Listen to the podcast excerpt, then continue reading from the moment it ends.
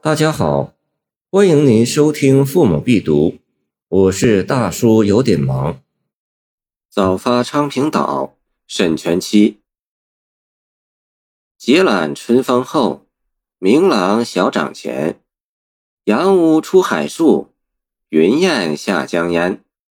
机气冲长岛，浮光溢大川。不能怀魏阙，欣赏独陵然。这首诗作于诗人赴贬地欢州途中。诗人在遥同舍员外沈岩过岭中，曾有南浮长海之语。翻过大庾岭后，诗人进入今广西境内，取道海上，向流贬之地进发。这首诗便是写南浮长海前。经昌平岛时的所见所感。首联点出题目中“早发”二字，并告诉人们其时序是在春天。在春风吹拂的早晨，诗人乘坐的船儿解开缆绳，扬帆出海。船工们以长木扣船，以协调动作。小掌的小字说明船儿结缆启程之早。从结缆于春风之后。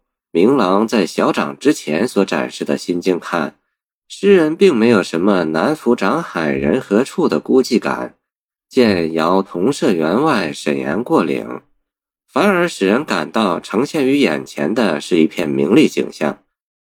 接下来的四句写早发昌平岛时所见的阳屋即太阳，因传说日中有三足乌而得名，机器指天。一轮朝阳从海上升起，北归的大雁落于烟波浩渺的江边。放眼海上，天地相接，波光粼粼，水天相连。对于一个赴贬地途中的人，欣赏到如此美景，确实是不容易的。然而，诗人此时此刻毕竟是一个遭受贬谪之人，他的心境并没有从哀怨中苏醒过来。可是，谁也没有料到。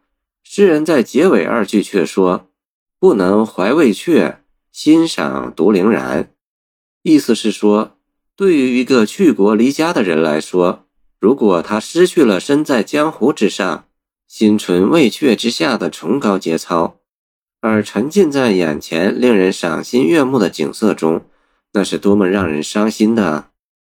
言外之意则是说，自己身在江湖，心存魏阙。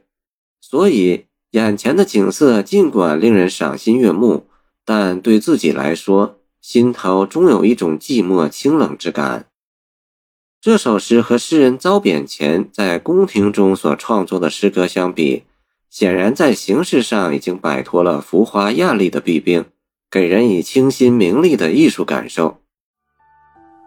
谢谢您的收听，欢迎您继续收听我们的后续节目。如果你喜欢我的作品，请关注我吧。